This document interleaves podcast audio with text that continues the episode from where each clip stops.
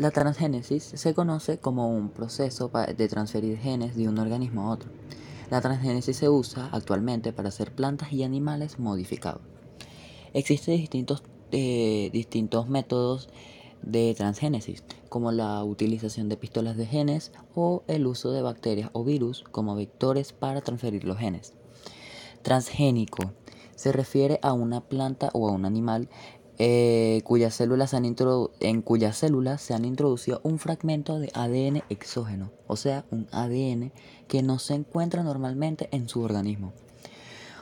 Un ratón eh, transgénico, por ejemplo, eh, es uno al que se le ha inyectado ADN en un óvulo fertilizado que se reimplanta a, la madre, a, una madre adoptiva.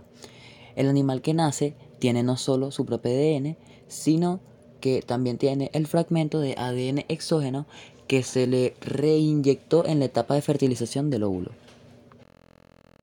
Hola, mi nombre es Saúl San Martín y yo les voy a hablar sobre el método de realización de la transgénesis en las plantas. En las plantas se da mediante la introducción de un transgen que hace parte de un constructo genético denominado vector. Este proceso ocurre mediante la transferencia de ADN de manera directa o indirecta, utilizando varias metodologías. La introducción de ADN directo o desnudo se puede hacer mediante microinyecciones, electroporación, whiskers, o agujas, o agujas plásticas y por un bombardeo de micropartículas.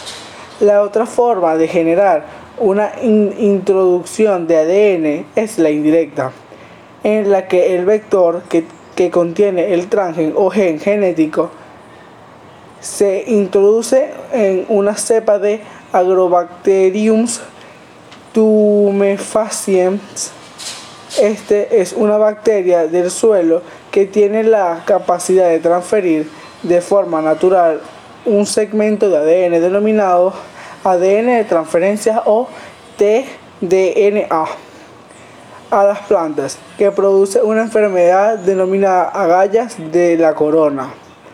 Esta capacidad fue explotada en un laboratorio para transferir segmentos de ADN o genes benéficos. La, transgénesis con biobalística o bombardeo de partículas de oro o tungsteno cubiertas de ADN de interés o transgen permite la introducción de nuevas características a cualquier tejido de, que dé origen a, una a un nuevo organismo. El transgen se integra al azar en una en un cromosoma y luego se expresa. La transgénesis mediante Acrobacterium tumefaciens ocurre por el reconocimiento y la interacción de la bacteria en la célula de las plantas, generalmente por una herida. La bacteria se activa y mediante el concurso de una serie de proteínas el transgen presente en el vector denominado es transferido a la célula de la planta, el cual se integra al azar en un cromosoma y se expresa. Este método es, un, es, es más atractivo puesto que generalmente genera una o pocas copias del transgen comparado con la metodología anterior que puede dar origen a copias múltiples. Buenos días, yo soy Felipe Mereno de tercer año A y a continuación les hablaré un poco más sobre la importancia de la transgénesis. Una de las razones que se esgrime actualmente para este tipo de modificaciones es la necesidad de alimentar a toda la población mundial, que aumentará enormemente en un futuro, y al mismo tiempo evitar las plagas que acechan día a día a muchos tipos de cultivos. Actualmente hay mucha presión para no solo ampliar la lista de cultivos transgénicos y el porcentaje de sus usos, sino también de que se le añada a esto la posibilidad de comercializar animales modificados genéticamente. El problema principal de la utilización de productos transgénicos es que día a día no sabemos cuál es la consecuencia eh, de su consumo en humanos a corto y a largo plazo. Lo que sí está claro es la utilización de es que la utilización de transgénicos aumenta el beneficio de las empresas ya que el tamaño de las plantas puede ser mayor.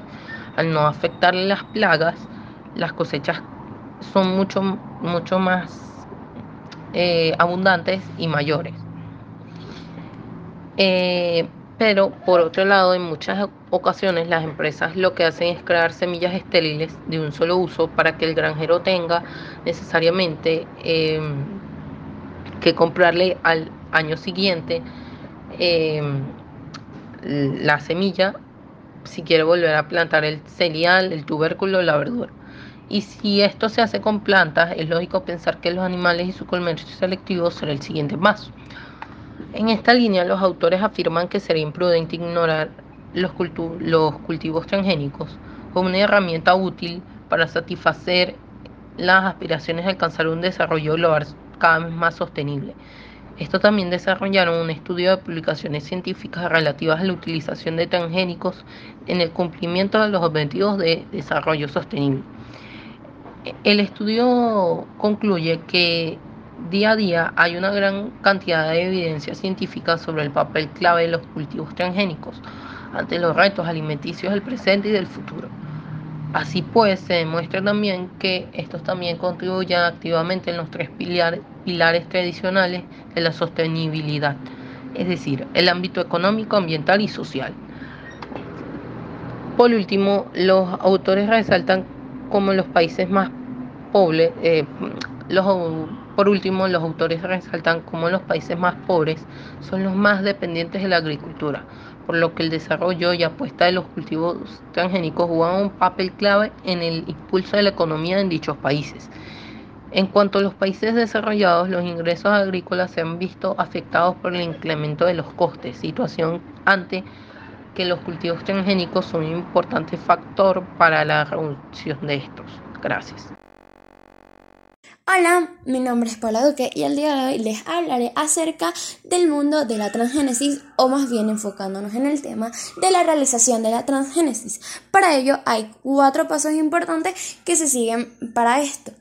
El primer paso es que se identifica el gen de interés y se extrae. Este gen puede conocerse como transgen. El segundo es que se inyecta el gen de interés en el núcleo de la célula huésped. En algunos casos se inyecta en las células embrionarias.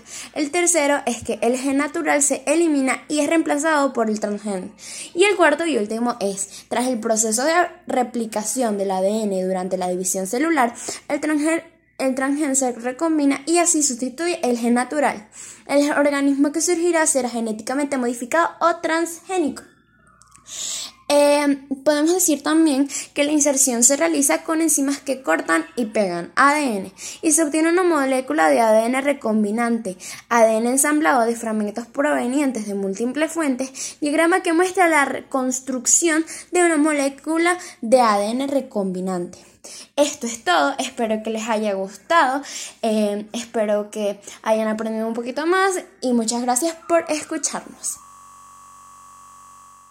Buenas tardes, soy Diego de Deus y les voy a exponer sobre los aspectos bioéticos de la transgénesis de las plantas. Desde el punto de vista sanitario se ha considerado el riesgo teórico de que el gen de selección de una, de una construcción genética utilizada para la transformación de las plantas pase directa o indirectamente a las bacterias del tubo digestivo humano. Esto implica que el flujo genético del material transformado que puede ser horizontal y vertical. En cuanto al flujo de transgénesis desde el cultivo transgénico a maleza o planta silvestre emparentadas, se debe evaluar caso por caso, dependiendo de la toximonía, la proximidad del cultivo a los sitios de, variabilidad nativa, el grado de polinización rosada, así como la duración del polen después de la descendencia. Otro aspecto sanitario es el relacionado con la aparición de la alergia por el consumo de alimentos transgénicos, lo cual no debería, no debería ocurrir si, si, se si consideramos la escasa probabilidad de que se produzca el flujo genético. Punto de vista ecológico.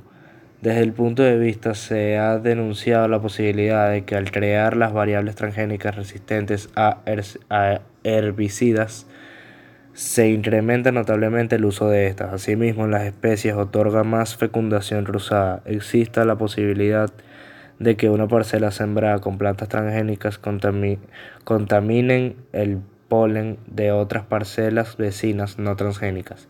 Es necesario que en cada país se integren y capaciten instituciones abocadas al, establecimiento de leyes que regulen y reglamenten la reproducción, importación y exportación de alimentos transgénicos. Datos curiosos. ¿Sabías que el número de hectáreas sembradas con cultivos transgénicos tuvieron un gran incremento entre 1996 y 2012? Y que para este año la superficie de siembra incrementó en un factor de 100, pasando de 1.7 millones de hectáreas a 100 millones de hectáreas. ¿Sabías por qué? Se debe a que los cultivos, a que los cultivos transgénicos son altamente rentables. ¿Sabías que el número de hectáreas sembradas en países en desarrollo superaron el número de hectáreas sembradas en países industrializados en el año 2012 y que son 28 países en el mundo en los que se siembran cultivos transgénicos, de los cuales 20 son países en desarrollo y 8 ya industrializados? ¿Sabías cuál fue el primer país que comenzó con este cultivo transgénico? Fue Estados Unidos, con 69.5 millones de hectáreas, usando el 90% de las variedades. ¿Sabías que el 17.3 millones de agricultores que usan transgénicos fue la cifra récord establecida en el 2012? Eso es todo por hoy. Espero en mi próximo segmento. Suscríbete en mis redes sociales, Instagram, Twitter y YouTube Recuerda ejercitarte. Comer sano es tener una vida sana.